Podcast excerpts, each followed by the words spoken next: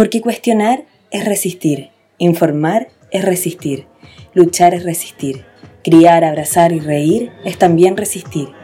Y porque hoy en día resistir es el mayor acto de revolución, es resistir.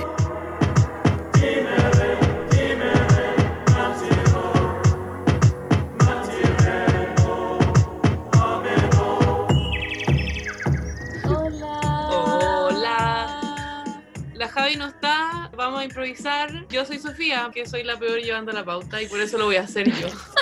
Acá está la Elo riéndose de mí, debido a mis increíbles habilidades de locutora. Locutora. También volvió desde las tinieblas. ¡Wow! ¡Wow! ¡Mónica!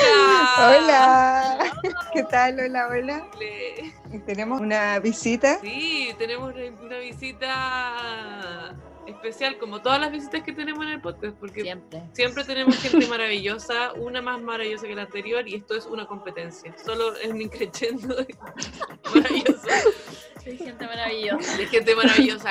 Pero nosotros. Gaby Alfaro, Oli, Hola, Gaby. hola. ¿cómo estáis? Bien, súper bien. ¿Y usted? Qué, qué buena, sí, simpático. Oye, ¿quién eres? ¿Quién tú eres? ¡Wow! Bueno, como tú ya lo dijiste magistralmente, me llamo Gabriela, soy arquitecta de profesión, arquitecta con A, mamá soltera, santiaguina, básicamente. Mujer fuerte. Mamita, mamita, eso, mamita. full mamita. Mamacita. Estupendo, pues, pero además tenía otra cosa mucho más interesante que tú así, pues. Ah, sí, pues que es la Es verdad. razón que hizo que me invitaran hoy día. Claro, claro, claro. Eh, Está ahí es. Da- Tú, yo. ¿Quién habla? A ver. ¿Quién, a ver quién habla. Ya, pues Gaby, no te quedes tan corta en tu propia descripción. O Eh, sea, tú yo estás. lle- llevo una iniciativa desde hace varios años ya que se llama Pasarelas Verdes, que ha pasado por varios procesos, que ha, ha estado muy presente y ha estado un poco ausente. Y ahora como estamos a la mitad de una pandemia, ha sido más difícil de llevar, pero seguimos conectados con los vecinos para ver cómo la sacamos adelante y cómo volvemos una vez que se acabe la pandemia, porque esto se tiene que terminar, ¿cierto? Por favor. Sí.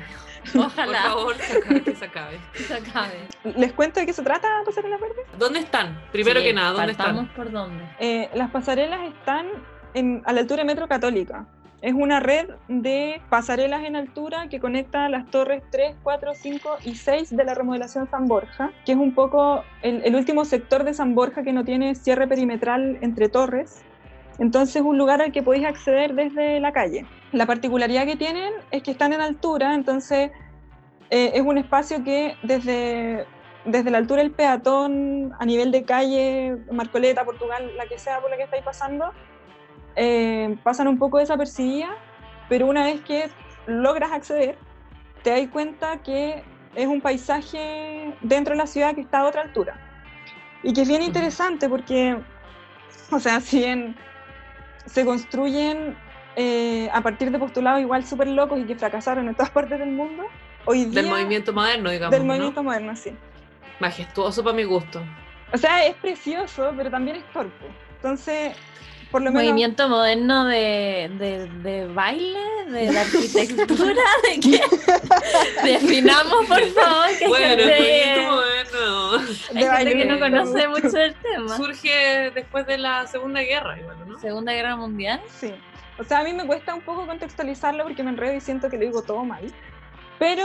eh, Seguro que hay arquitectos que, de la teoría que están gritando Sí. que estamos diciendo Sí, todo mal, puras lo que nosotros sabemos... Claro, lo que, lo que yo sé es...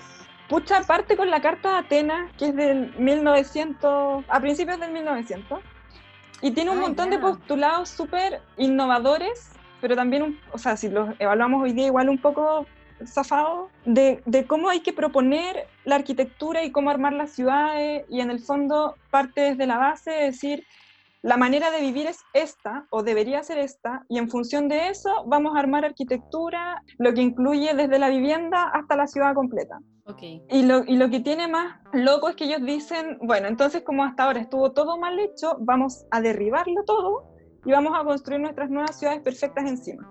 Entonces, es, es, es loco porque desconoce todo lo que vino antes de partida. Tabla rasa, po. Sí, po. Y tiene, y tiene esta, mm, esta idea de, de que el arquitecto también es como un super hombre, porque en esta época eran todos hombres, Obvio. y que, y, que, y que le corresponde decirle a la gente cómo va a vivir, si seamos Sí. concretos. Entonces, Como un ser superior.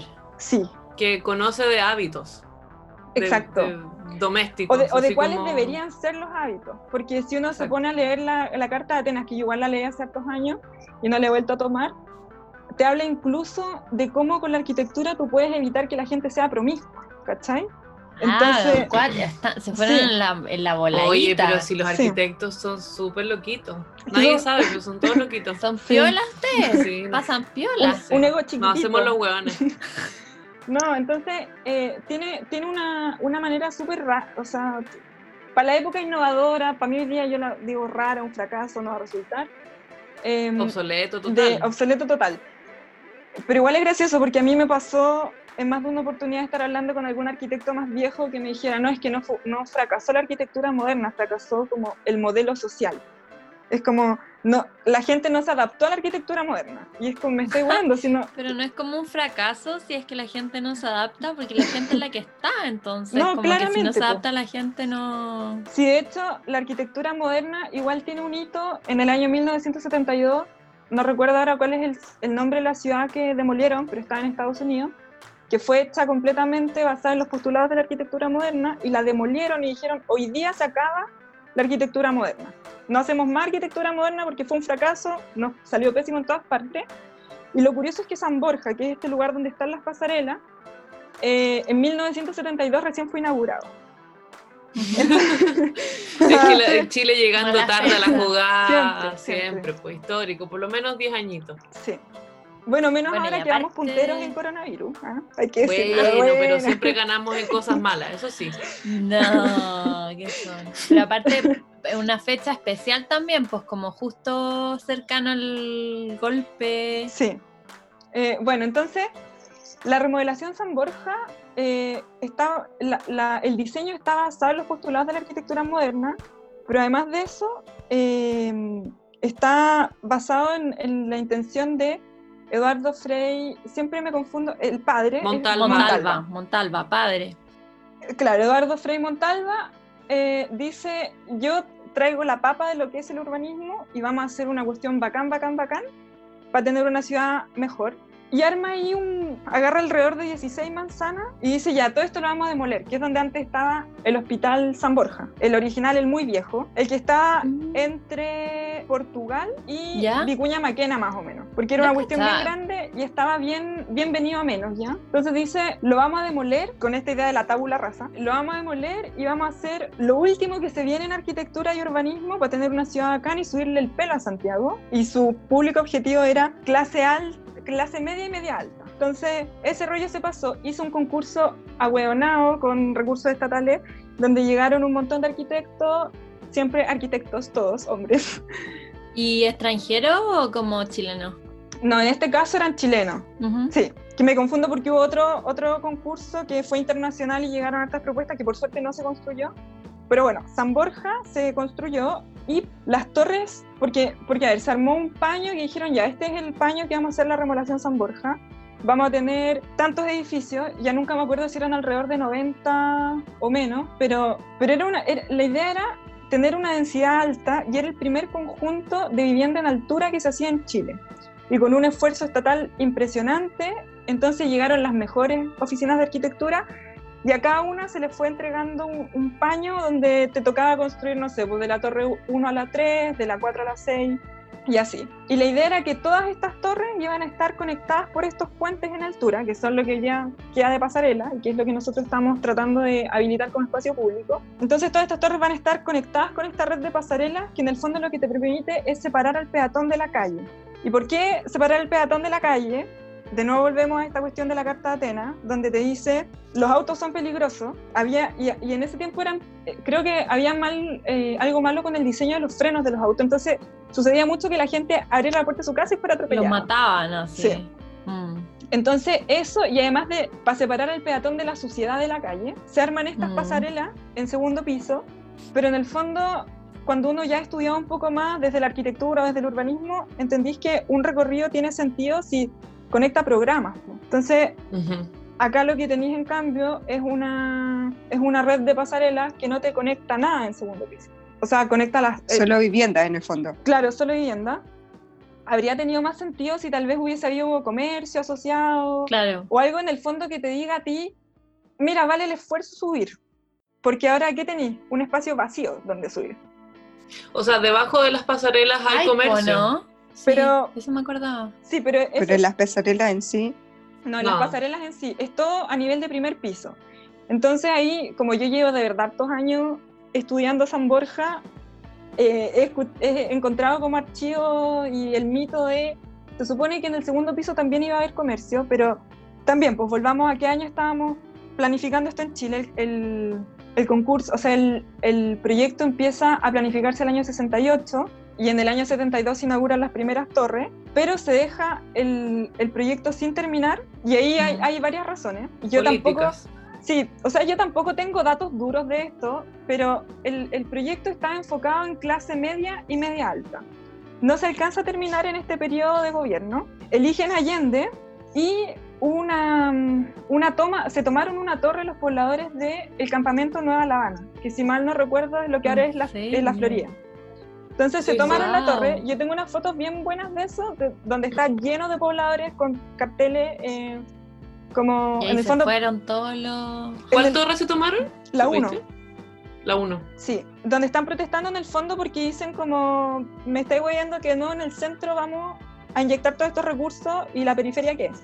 Entonces Sí. ahí Allende dice como ya en realidad este es el gobierno del pueblo y la remodelación San Borja se deja de construir. Era un proyecto súper ambicioso, súper grande, con un montón de, no sé, pues, cuando uno lee el proyecto tenía considerado incluso salas cunas, O piscinas sea, como que todas tus necesidades estuvieran en una zona. en una sola zona y igual es gracioso leer los, los panfletos, o sea, no, es un, es un tríptico, que en el fondo es la publicidad con la que te vendían los departamentos y te dicen, tú aquí estás comprando terreno en el, en el centro de Chile. ¿Cachai? Oh, Como, wow. eh, no. Sí. Y te venden, y además, como iba a haber un parque súper grande, que finalmente tampoco tuvo la dimensión que se supone que iba a tener, porque se quedó para siempre la FAU, que es donde estamos con la Sofía. Eh, con el parque te decían lo mejor del campo en el centro de la ciudad, entonces tú en el lo que te prometía el, el proyecto en sí mismo era calidad de vida, asociado a que está ahí en lo mejor de la construcción porque era todo con hormigón armado, edificio en altura nunca antes visto, pero además de eso tenía el parque cerca, iba a tener piscina, sala cuna, eh, incluso pensaba, como dentro del diseño, estaba pensado que tuvieran un supermercado pero de precios justos, ¿cachai? Como Ah, Como que igual venía- tenía algo social. Lo que es Sí. ahora el Unimark. Sí, lo que- bueno, que se cerró con el estallido. Ah, ¿en serio? Sí. Ah, no sabía eso. Es que lo vandalizaron muchas veces. Muchas Entonces- O sea, nosotros ya lo vandalizamos. Imagínate ahora. No, ahora lo- incluso trataron de quemarlo. Igual un poco se lo merece. Entonces, y en vez de tener este proyecto terminado, porque además, cuando uno ya lleva un rato trabajando en arquitectura, te das cuenta que lo- la gente que construye se apura por armar el, el- el proyecto habitacional, pero todo lo demás es prescindible. Entonces, quedó sin construir la mayoría de lo que le iba a dar calidad de vida a estos edificios. Mm. Y bueno, después viene el golpe, donde ya no es opción andar, andar paseando en la calle. Además, con el Diego Portales al frente de la remodelación San Borja. O sea, de hecho, es parte de la remodelación San Borja, porque ese sector donde ahora Ah. está el GAM era el último seccional del proyecto original de la remodelación San Borja. Y ahí lo que se iba a Ahí construir. van a ver torres. En, el, en principio iban a haber tres torres con placa comercial, pero eh, Allende finalmente lo, lo convirtió en el Museo Gabriela Mistral eh, para albergar, albergar la UNTA 2. Y ahí también hay, una, una, hay datos curiosos como que toda la gente que vino a la UNTA se alojó en las Torres San Borja porque todavía no estaban entregadas como proyecto, no había dónde meterlos. Y algunas de las personas que ya habían recibido su departamento lo arrendaron para que estas personas que venían a este evento se alojaran ahí. Mm. Igual hay, queda una torre, hay una torre construida. Sí, pues queda una, to- pero, pero Mm. en el fondo es por eso, porque Allende hace el cambio de el proyecto de estas tres torres habitacionales a decir, no, vamos a tener una que va a ir asociada a este centro cultural, que en el fondo van a ser como las ofi- oficinas administrativas de esto. Y que es lo que se- después se convirtió en el Diego Portal y después en, era un ministerio, pues, ¿no? Hasta hace unos años. Ministerio de Defensa. Pero ahora de está, está, está clausurado el edificio, ¿no? Sí, ahora está clausurado el edificio. Por terremoto. Sí. Post terremoto.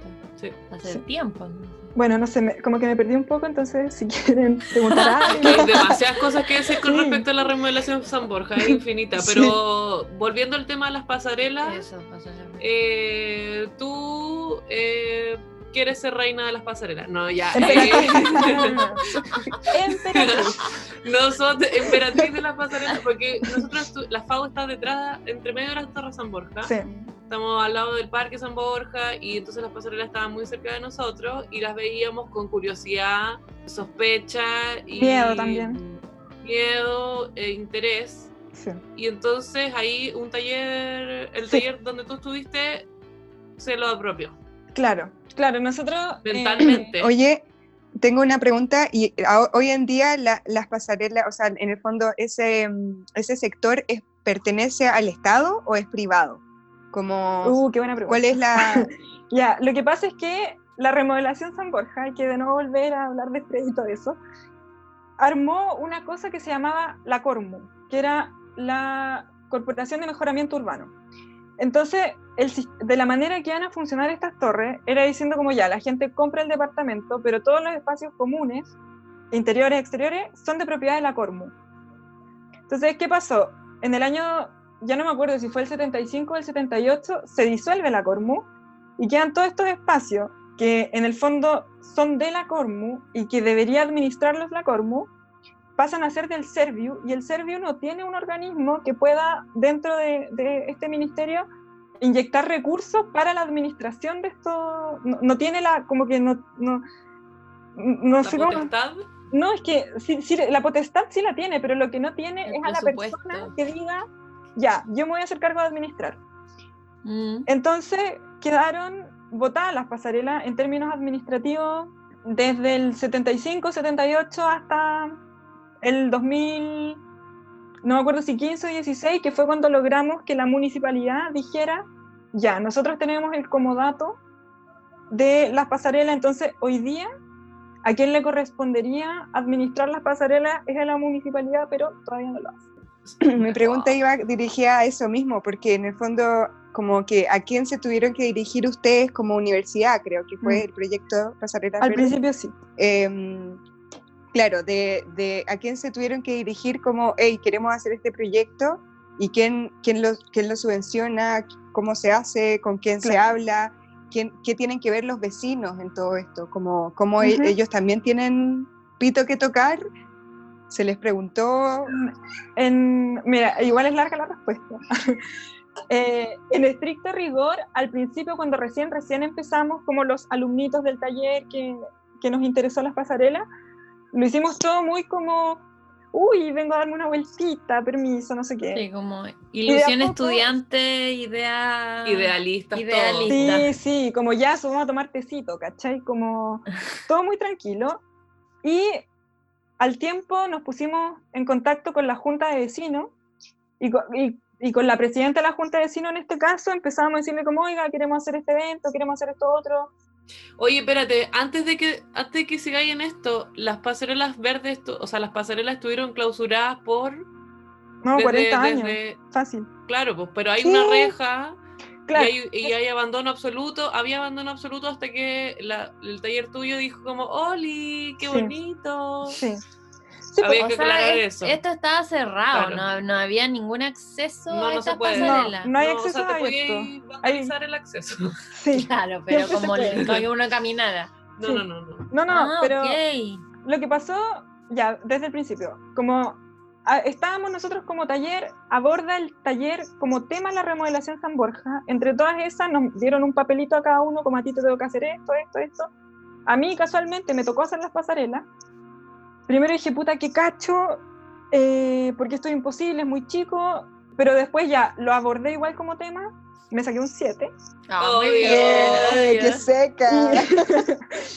y con eso eh, postulamos a, un, a una plata que era la universidad que se llama Fondo Azul, que te da un millón y medio de pesos para hacer actividades que ojalá te vinculen con la comunidad inmediata a la universidad. Entonces con eso, que igual es un huevo porque es como con convenio marco, te alcanza como para comprar una silla y nada más. Entonces, igual un poco cacho, pero, pero también un poco nos presionaba a decir como ya, si tenemos esto, hay que hacer algo. Entonces, se acaba el taller, postulamos este fondo, nos ganamos el fondo y empezamos a hacer puras eh, cosas súper simples como vamos a limpiar, muy básico, y había una cantidad de basura así impresionante, porque esto había estado cerrado, cerrado, enrejado más o menos de los 90 hasta el 2014, 2013, claro, hasta el 2013. Eh, pero hasta antes de los 90 era un lugar que, porque igual eso es, importante decirlo, es un lugar que nunca llegó a sentirse parte de nada. Cuando tú le preguntáis a las vecinas, incluso las que llegaron el año 72 a vivir en San Borja, muchas de ellas como no, no sé qué, no sé qué son, no sé para qué sirven, no sé para qué me podrían servir, nunca he ido, está sucio, es peligroso, como que Mm. nunca hubo un vínculo de la comunidad, nunca la gente la vio como un potencial. Eh, hasta que llegamos nosotros como a barrer, a meter ruido, eh, A poner banderitas. a poner, sí, pues todo eso, todo eso que hay que hacer para recuperar un espacio. Que se vea monono. Sí. Entonces, eh, aquí voy, voy a ir tratando de responder igual la pregunta que me habían hecho. Entonces, llegamos, empezamos a limpiar, empezamos a plantar, empezamos a hacer jornadas de música, pero no sé, llevando como los parlantes del centro de estudiantes, una wea bien precaria, como que significaba un esfuerzo sobrehumano todas las veces. Como todo lo que se organiza en la Universidad de Chile, pues bien precario, Sí, bien precario. pero con hartas siempre. ganas. Sí, sobre todo ganas. Pero, este- eh, pero Mm. esto era un grupo de compañeros de la U, Un grupo de compañeros, sí. Era el taller. Los que habíamos, taller. algunos de los que estuvimos juntos en ese taller, eh, nos hicimos buenos amigos y dijimos, pucha, esto tiene potencial, deberíamos poder hacerlo. Ya. Eh, y ahí aplicaron al fondo este que dijiste sí. de la U. Aplicamos la el fondo y aplicamos como, oye, ya, pa, ayúdame, hagamos esta weá, no sé qué, y, y aplicamos redes sociales y todo eso para que la weá se viera como ondera y llamativa y qué sé yo. Y empezamos a hacer una serie de actividades que en principio las hacíamos sin permiso, como que nos subíamos nomás, hasta que empezaron a llegar los pacos. Mm. Y ahí cachamos que si queríamos ir con las actividades teníamos que de alguna manera oficializar toda esta weá. Y lo hicimos eh, solicitando permisos a la municipalidad de Santiago en este caso, pero que igual eran permisos raros porque esto no es una calle, ¿cachai? Entonces Ujú. ellos normalmente te dan permisos como para cortar calle, para estar en la vía pública, porque nosotros teníamos que pedir permisos a vía pública. Entonces había que llenar un formulario lleno de explicaciones raras para que finalmente nos dieran la, el permiso de meter ruido en este lugar que no era calle, pero que tampoco es espacio público, como que es nada. ¿Y, y cómo fue recibido por los vecinos esto? Como el inicio y el tratar de. Al partir? inicio, eh, súper bien desde la Junta de Vecinos y nos colamos siempre que pudimos a todas las reuniones que hacía la municipalidad con, con San Borja y algunas reuniones de la Junta de Vecinos. Eh, y siempre que presentábamos la, el proyecto, porque claro, nosotros llegamos a presentar y decimos, sí, nos estamos subiendo acá, pero mostramos también imágenes objetivos de cómo nos imaginamos que puede ser el lugar. Y eso obviamente siempre cae bien, po. pero también es súper obvio que los vecinos no son una masa homogénea, que piensan todos iguales, entonces, como para todas las cosas, gente súper de acuerdo y gente súper en contra, también porque como se empieza a ver exi- exitoso, y quiero decir entre comillas exitoso, porque si finalmente igual seguíamos siendo nosotros los que subíamos a pulso todas las weas y después bajábamos de nuevo todas las cosas, eh, para armar estas actividades, para que se viera que estaba pasando algo arriba, entonces empezó a pasar que algunos vecinos que veían que esto era muy exitoso empezaron a decir que estábamos cobrando, que estábamos ganando plata, que estábamos plantando marihuana, que Vecinos que obvio que ahora rechazan o algo así. Sí, gente obvio que sí, Claro, puta. gente weón. sí. Porque es plusvalía para su espacio. po, Sí. Sí, puro envidioso. Entonces nos pasó, nos pasó eso, pues que en principio eh, estaba esta idea de que el lugar no existe, no tiene valor, y después igual nos empezó a pasar que, puta, no sé, por ejemplo, un día nos dio flojera limpiar el mismo día en la noche, porque empezamos a hacer eventos musicales casi todas las semanas, hicimos hartos eventos, como por tres, cuatro años, ya ni me acuerdo. Se llaman músicas y plantas, ¿o no? Música más plantas. Más plantas. O Sí. sea, era como una tocata. Yo fui a varias. Sí. Tocata y como eh, un espacio así Sí. al aire libre, tocata. Sí, y, y- y siempre invitábamos como emprendimientos piola, porque también eso es lo otro, siempre hay que estar pensando en no huevear mucho a los vecinos. como los que están inmediatamente vecinos a, la, a las pasarelas. Eh, y empezamos a hacer estas actividades y, y un día en, en estas actividades que terminábamos nosotros de cerrar tipo 12 de la noche y al otro día había que ir a clase y entregar taller, que era igual peludo, eh, un día no limpiamos y dijimos ya, vengamos el, el domingo a limpiar filo. Eh, y al otro día teníamos en el mail eh, de Pasarelas Verdes un correo de una vecina que estaba indignada porque cómo era posible que hubiéramos dejado sucio este espacio que por fin se estaba recuperando. Entonces, uno primero, obvio que la primera reacción es como puta vieja de mierda, estoy yo haciendo todo, pero después te das cuenta también que si bien ese reclamo es porque el lugar ya empezó a tener valor, ¿cachai? Porque cuando nosotros llegamos estaba exactamente igual lleno de basura, que limpiamos y que, y que hicimos el hábito de que no se viera más. Entonces, de a poco le empezamos a crear valor al lugar. Y con eso hicimos dos concursos como de arquitectura, muy concursos humildes igual hay que decirlo, pero, pero hicimos dos concursos eh, para que la cuestión empezara, para ver si al resto le hacía sentido como nos hacía a nosotros la posibilidad de habitar este espacio. Y cuando empezáis a meter ruido de la manera que sea, con música, con concursos, con Día del Patrimonio, con picnic, con lo que sea, porque de verdad arriba hemos hecho de lo que se le ocurra a cualquier persona, em, te das cuenta que al resto también le hace sentido. po.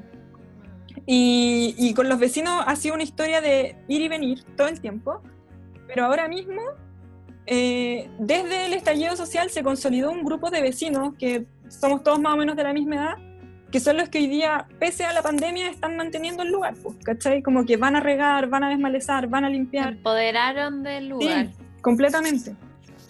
Entonces ha sido un proceso largo y, y sobre todo muy de, de tantear en el camino, porque tampoco hay una receta para esta cuestión. po.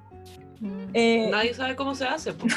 no, Rehabilitar un espacio urbano que es un, es un anfibio, básicamente. sí, po. sí, po- sí, porque eso es lo otro, que es un espacio muy raro dentro de Santiago. Como que no. Esa es su gracia, que Sí. sea tan raro. Sí, y que sea tan bonito. Y la carga política que tiene también. Además, Sí, pues ese lugar es fuerte igual porque ahí quemaron libros, los Sí. milicos, como que tiene imágenes muy fuertes, así como de nuestra historia. sí. Sí, no, y ahí se ven Eh. también como de los. O, o sea, no, los heavy que fueron los allanamientos ahí, porque son Sí. torres de 22 pisos. Eh, entonces ahí cualquier vecino con el que tú hablís sabe que las torres las allanaron como desde arriba hacia abajo y que iban colgando sábanas para decir ya está, ya está lista. Y ahí sacaban todos los libros y se los llevaban a la plaza de los libros y allá los quemaban. Eh, y también entre las cosas no comprobadas se dice que había muchos como departamentos que los usaban para torturar gente, para torturar o para detener. Entonces tiene una carga histórica súper potente, la arquitectura además, son preciosas las torres, son, son muy lindas las Ah, torres San Yo las amo profundamente, a pesar de todo lo mal constituido que esté el Sí, movimiento moderno y todo eso, yo las adoro. Tiene su, su qué sé yo. sí. Entonces cuando tú estás a la altura que están las pasarelas, que en el fondo son como 4 o 5 metros desde la altura de la vereda, si, si pensamos como en la calle, que, que es Portugal en este caso, eh, está a una altura en la que veis de frente la fachada de las torres, que son súper bonitas, están súper bien compuestas, pero además estáis compartiendo como con la copa del árbol. Entonces te da, te da una sensación súper rica de espacio público, como de, mm, de, un, de un paisaje súper más urbano, pero, pero al aire libre también. Entonces, en ese sentido son súper interesantes. eh, y, y pasa harto que, que cuando tú llegas a alguien se enamora. po. Llegan al lugar, cuando llegáis a la pasarela desde la rampa, porque todo esto se sube a través de rampa, llegáis arriba y llega un punto en el que te quedáis mirando como por todos lados, porque de verdad es muy, muy bonito lo que se ve arriba. Eh, aunque haya basura, aunque no hayan plantas siempre, pero el Aunque lugar esté es para cagar, Sí. roto, todo. rayado. Es que el lugar es, es interesante espacialmente, si al final es eso. Oye, pero, pero una pregunta, ¿por qué verde? Había que ponerle nombre. Ah, es que, entonces, porque nosotros cuando empezamos con. Porque, a ver, armamos esto, nos ganamos el fondo, vamos a rehabilitar estas pasarelas. Y esto fue el 2013, 2014, entonces estaba como empezando a ponerse de moda el asunto del fanpage. Y lo primero que hicimos, de hecho, fue la página de Facebook. Eh, y había que ponerle un nombre que sea como fácil de. Y, y ahí igual uno se pone. Puta. un, un poco cuentero, un poco mentir, como que hay que engrupirse un, engrupirse un poco con la idea. Vender una idea. Sí, pues Sí. entonces tiene que ser corto, tiene que pegar, tiene que no sé qué. O sea, yo me acuerdo de esa reunión y me da risa, vergüenza absoluta, pero, pero fue muy gracioso que les pusimos pasarelas verdes y logramos hacer tanto ruido con este concepto, también porque nos imaginábamos que en algún momento esta cuestión iba a estar llena de vegetación. Eh, porque hay una parte, es, es que de hecho las pasarelas fueron diseñadas para que tengan vegetación. pues. Entonces, el paño más grande, que es el que nosotros usamos, está lleno de jardineras donde podrían haber plantas. Y que nosotros ahora estamos volviendo a repoblar con plantas, porque obviamente como todas las iniciativas que involucran personas, uno se va peleando con uno y hay enemistades, lo que finalmente igual eh, va, va afectando el proyecto en sí mismo. Entonces, nosotros habíamos logrado, con el primer primer grupo Pasarelas Verdes, habíamos logrado llenar esto de plantas, de árboles, de una hueá preciosa, que yo miro las fotos ahora y no, no sé cómo lo hicimos. Eh, pero después nos peleamos, fue más difícil seguir y eh, yo como protesta dejé de ir a regar. ¿cachai? Como, eh, entonces la cuestión se viene un poco abajo en el sentido de que se murieron hartas plantas, pero ahora con el grupo de Mm. vecinos que estamos de nuevo, que más encima, o o sea, yo no sé cómo no los conocía antes porque es gente demasiado bacán, es como... eh, Muy motivado. es que demasiado, son cabros como, ya, voy a empezar a, a sacarle esquejes a mi planta de no sé qué para que propagar plantas y, y- y de un mes a otro la weá está llena de plantas de nuevo, chiquititas, pero llena de plantas de nuevo. Y movidos al punto que eh, a mitad de una pandemia igual piden sus salvoconductos para poder ir a regar, pues, ¿cachai? Entonces es un nivel de compromiso que yo antes, igual que, que oyudo decirlo así, pero que yo antes había reconocido solo en mí, ¿cachai? Como que un par de, eh, por algunas veces yo también he estado como tirando esta cuestión sola. Y, y ahora es bacán porque se armó un grupo de partida que es de vecinos, más yo, eh, en el que estamos todos con el, con el mismo interés, po, que en el fondo es recuperar este espacio para que empiece a hacer aporte para la gente que vive ahí, para, como para la ciudad en general. po. Si al final es eso, Mm. ese es el valor que por lo menos yo le veo, que en serio tiene potencial de ser un espacio público bacán para Santiago. Sí, porque por ahí pasa una cantidad de población flotante ridícula. O sea, está la Universidad Católica, está la, Sí. la FAU, está la Clínica La Católica, está el metro, el GAM. Está el GAM. Y, Sí. y es como meterse en un, en un, no sé, en una situación urbana muy rara, muy alejada del ruido, pero dentro de la ciudad. Sí. ¿Y el estallido cómo le afectó a las pasarelas?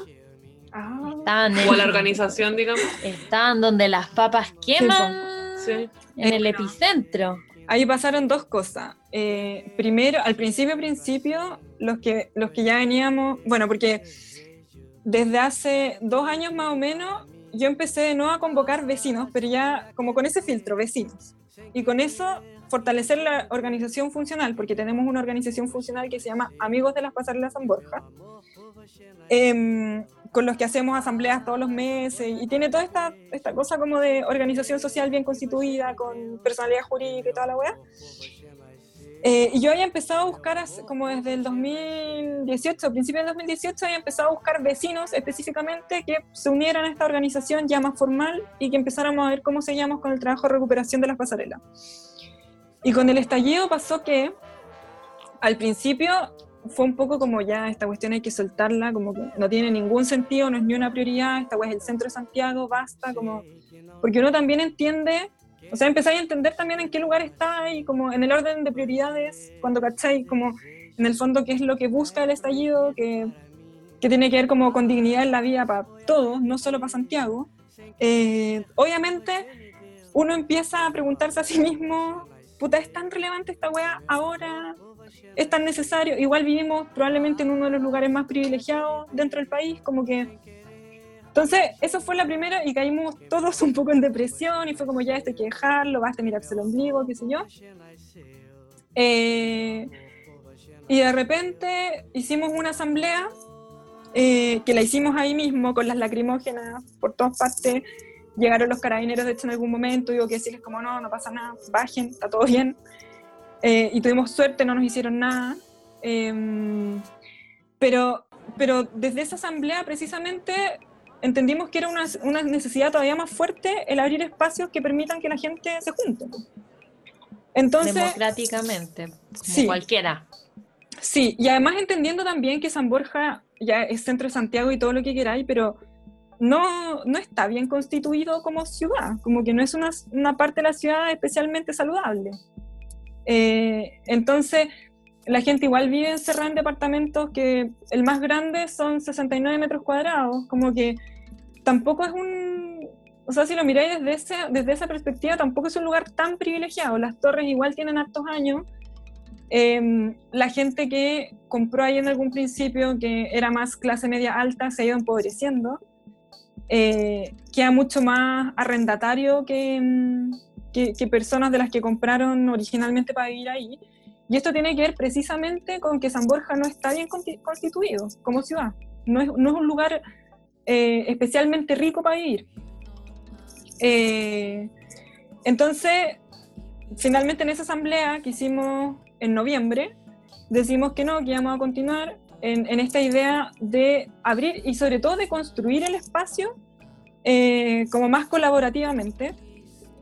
Eh, y empezamos a, eh, a tener asamblea, o sea, a, a prestar el espacio para hacer otro tipo de asambleas.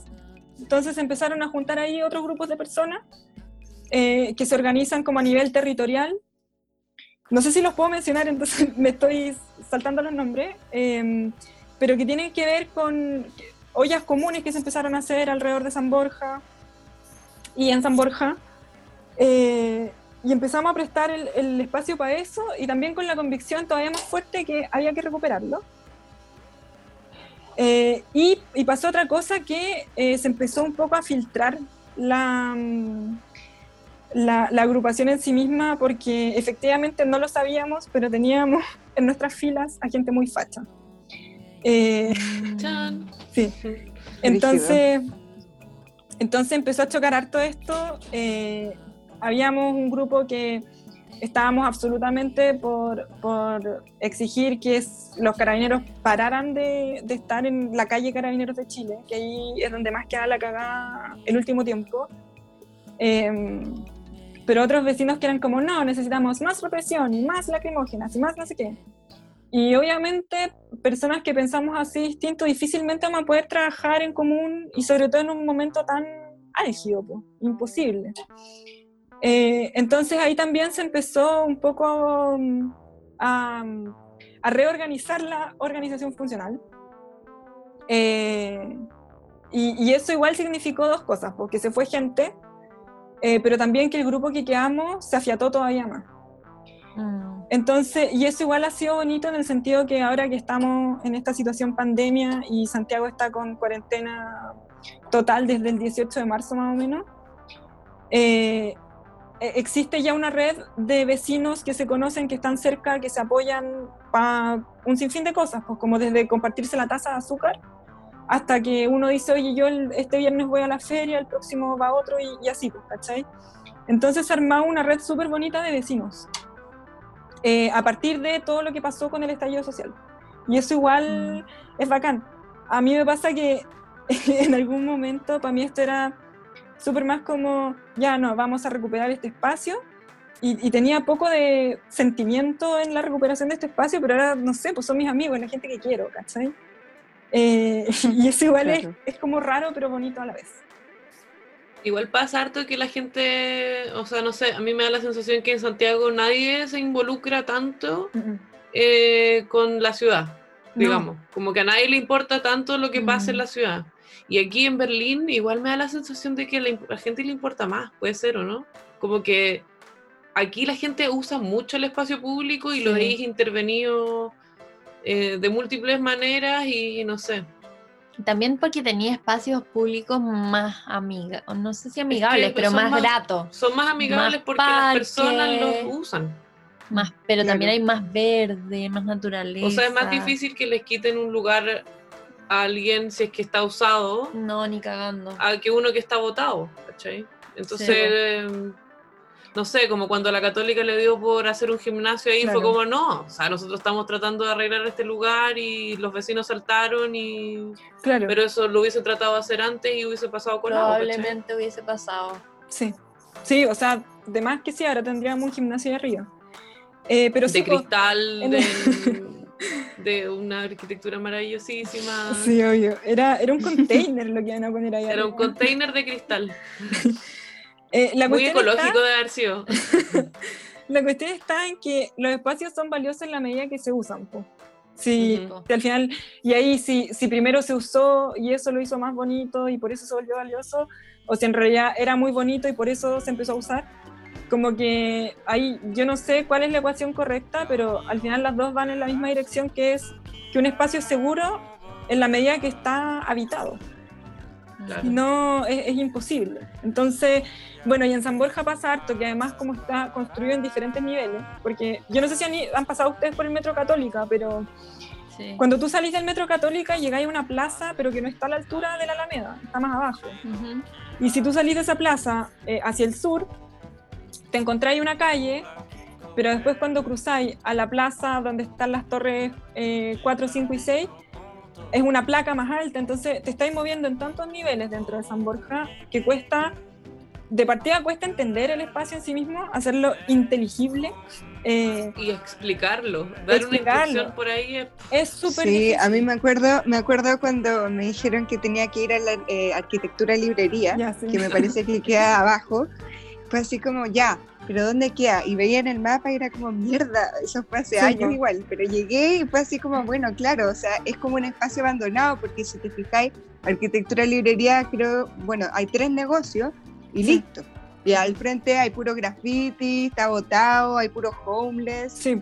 Y claro, creo que claramente es muy valioso cuando, no sé, gente joven sobre todo, eh, se, se apodera de espacios como que crean comunidad al final. O bueno, como los gays también. Ah, Ah, Hay cachado Las que siempre dicen como llegan los gays y la wea sube. plusvalía. Plusvalía inmediata. Igual, Completamente sí, de acuerdo. soy- Igual el hecho de que esté rayado, que hayan homeless, es una weá que le da su cierta identidad. No sé, yo a Todo el algún rato. punto como que O logré... sea, Yo igual conversaba un poco con, con los vagos que vivían ahí. Sí. Sí, Con pero algunos, hace- no con todos. Lo hace menos amigable, eso sí, po. Sí. Como menos Pero, ganas de, pero de ¿qué voy a hacer con ahí. esa gente? Igual, es que igual ahí hay dos cosas siempre, pues, que una es como, claro, somos todos personas y, y todos lo entendemos y nos Exacto. respetamos y nos ponemos en el lugar del otro. Eh, y obviamente, si tú me preguntáis a mí por la gente en situación de calle, es obvio que es gente a la que yo no quiero huellar ni un poco, porque probablemente están ahí por situaciones súper adversas y difíciles. De hecho, a mí me ha tocado también, me pongo a conversar con, con algunos, eh, mucho cabro que vivió en el Sename, que piensan que van a estar ahí temporalmente, pero bueno, llevan cinco años viviendo en el mismo lugar, en las mismas condiciones súper precarias, cagándose de frío, pero así todo es mejor que el resto de Santiago, porque como tiene esta configuración rara, están un poco más protegidos. Eh, y, claro, por una parte tú podéis conectar como con eso, pero por otra parte también tenéis al vecino que vive en la torre, eh, que, probablemente paga un dividendo súper caro o un arriendo súper caro para proveerse como de un poquito de calidad de vida, pero sale de su torre y hay caca en todas partes, pues. Porque eso también, o sea, yo como parte de Pasarelas Verdes, si hay una web en la que soy profesional es en recoger caca de gente, ¿cachai? Es como... Y, y, y para uno, que, que claro, yo no vivo específicamente ahí, vivo al lado, pero no ahí. em, en mi día a día no me afecta, po. pero cuando tenía estos vecinos, que todos los- que, y que probablemente son vecinos, que además de estar pagando un dividendo alto, tienen un trabajo de mierda, con un horario de mierda, y que quieren llegar a su casa a estar piola, pero tienen a la gente en situación de calle gritando toda la noche, porque hay, igual hay, hay de todo en, en la gente que vive en la calle. Entonces hay claro, gente que... y, y eso también hace que sea peligroso, entre Sí. comillas, porque como no- la gente no hay flujo de gente, puta, hay mucho weón loco, esquizofrénico, eh, delincuente, y no es grato salir de tu casa y encontrarte con todo eso, además de todos No, los problemas que probablemente tenís.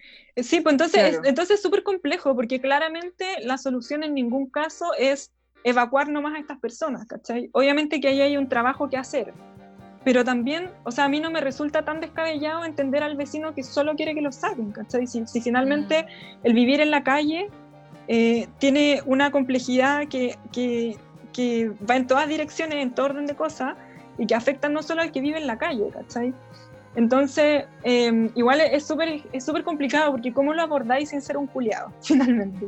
Sí. O sea, necesitáis como que la organización, no sé, llegue un asistente social o algo así que sepa cómo hacerlo, pero no le Exacto. podéis exigir a una organización autogestionada que No, sin po. fines de lucro, que posiblemente nunca han ganado un peso de nada, No, nada. solucionar el tema de gente sin casa. po, weón. No, entonces no. Es súper, súper complejo, eh, pero son cosas que finalmente de alguna manera logran convivir. Eh, y lo que sí eh, tiene esta cuestión de San Borja, si finalmente lo que hace que San Borja sea tan especial es esta cuestión de estar construido en diferentes niveles que significaban zonificaciones de cosas distintas, que no resultaron, pero bueno, hu- hu- hubo un intento ahí.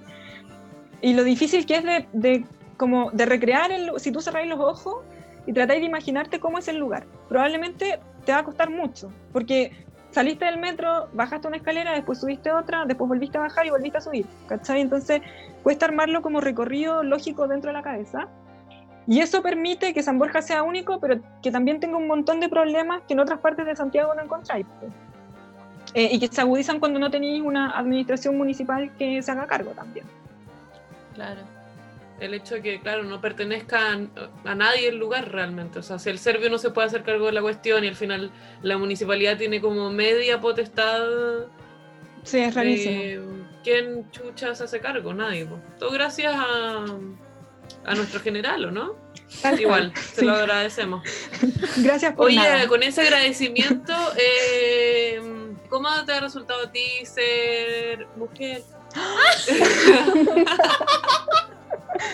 ¿Desde que Eh, naciste? Desde ¿Ah? que naciste, no, pero enfrentarte a como llevar esta organización, ¿te- ¿creéis que te ha sido más fácil o más difícil No, siendo ha sido mujer súper difícil, súper difícil. Porque yo no voy a dar nombres ni nada, porque no quiero funar a nadie. Pero, Pero este y este y este claro, que empieza Pero con. básicamente del, del grupo que partió contigo, de taller de arquitectura, ¿tú eres la última que queda? Yo soy la última que queda. Sí. Porque ahora está ahí con los vecinos, Sí, pero no ahora era estoy como con con, los tus vecinos. compañeros No. de... No, los compañeros de universidad no.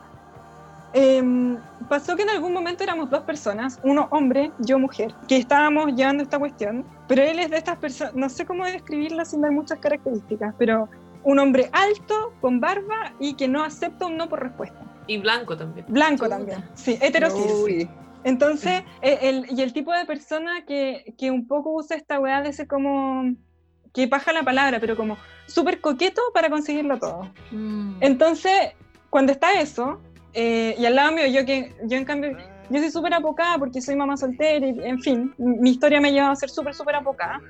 Eh, es una weá con la que no ni siquiera intentáis competir.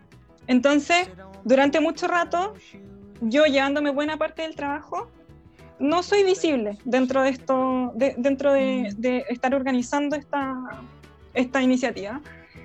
Y el no ser visible, más allá de que haya eh, como un reconocimiento o no, tiene que ver con a quién llaman a las reuniones importantes eh, y cómo eso después finalmente se encausa a la comunidad.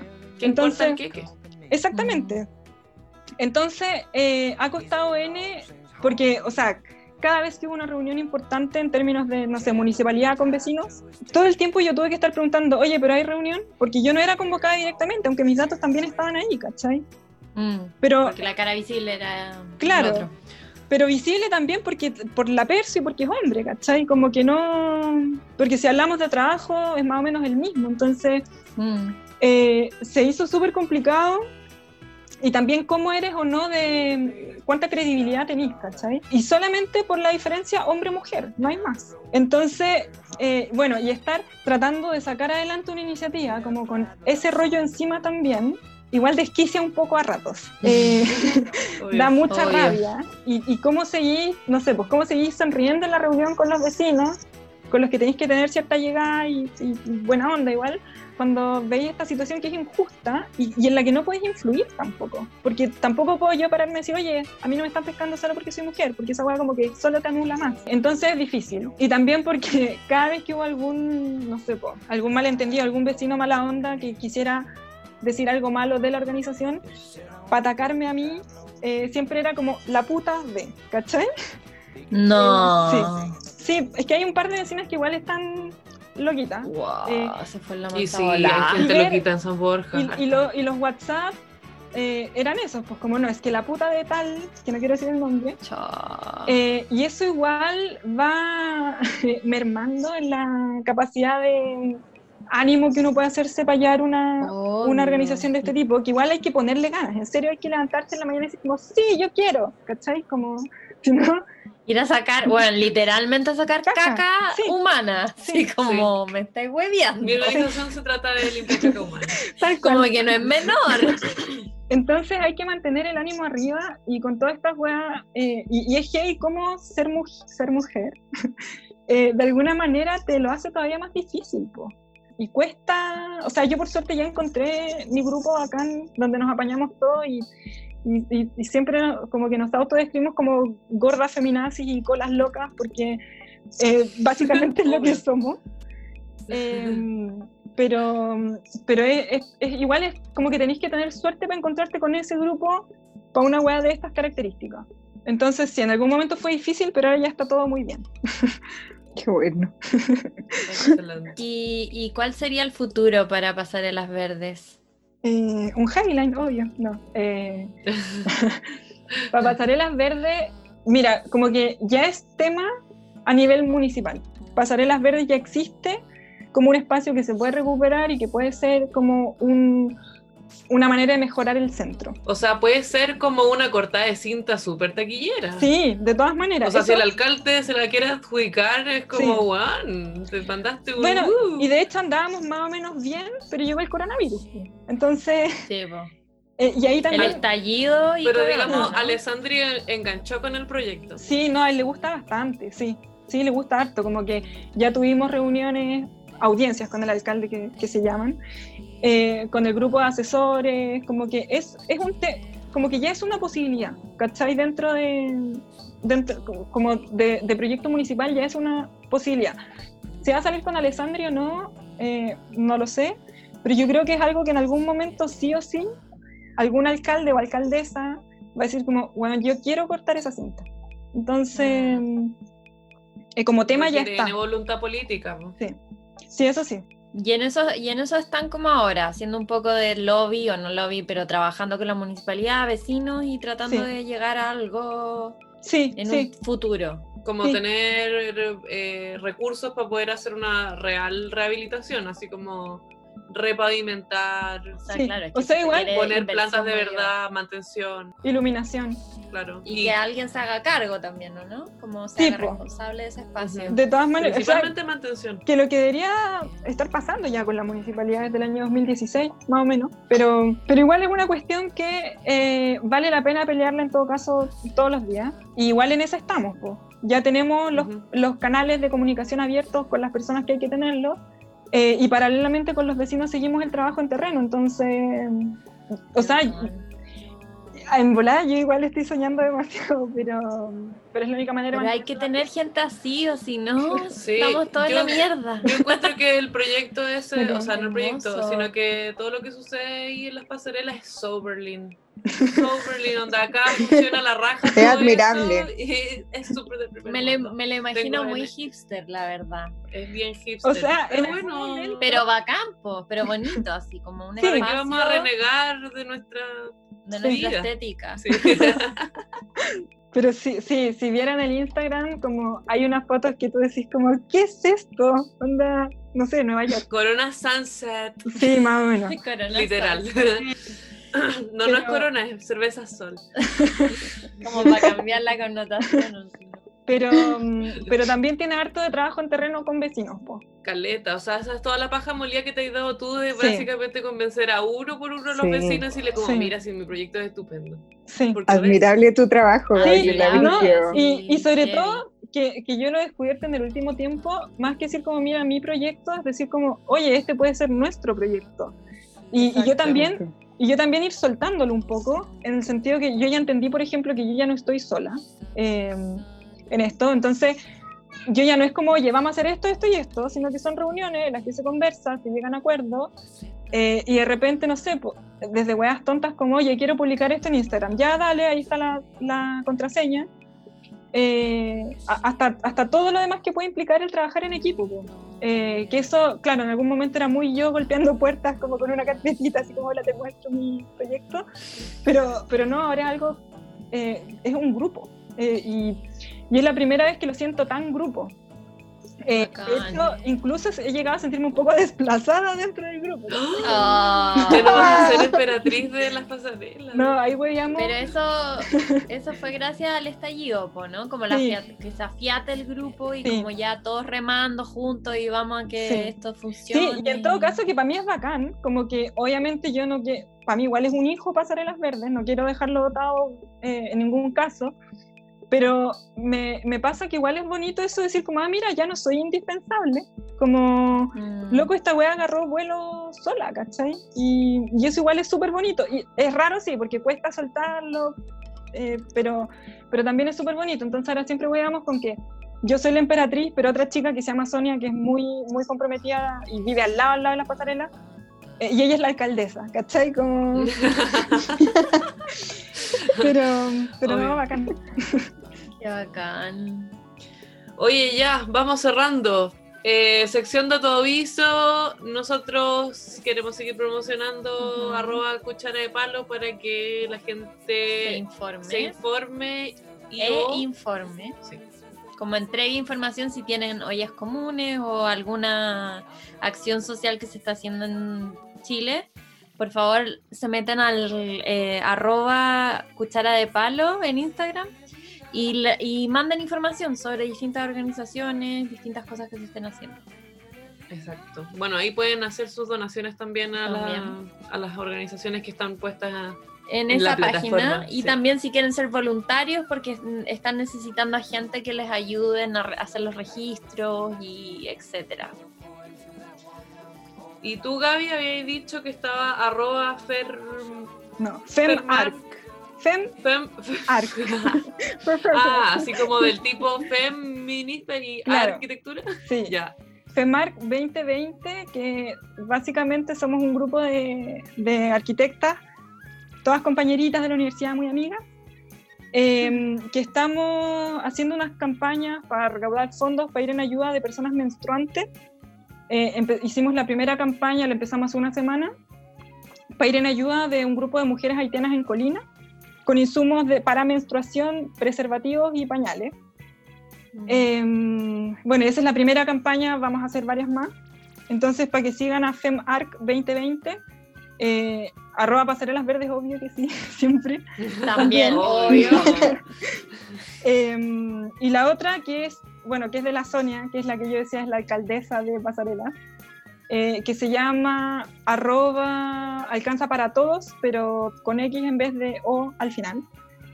Eh, y que, que ella lo que está haciendo es, bueno, ella recauda fondos y, y cooperación a, a todo nivel porque eh, tiene un sistema en el que le pide a gente que vive cerca de San Borja que cocine en su casa.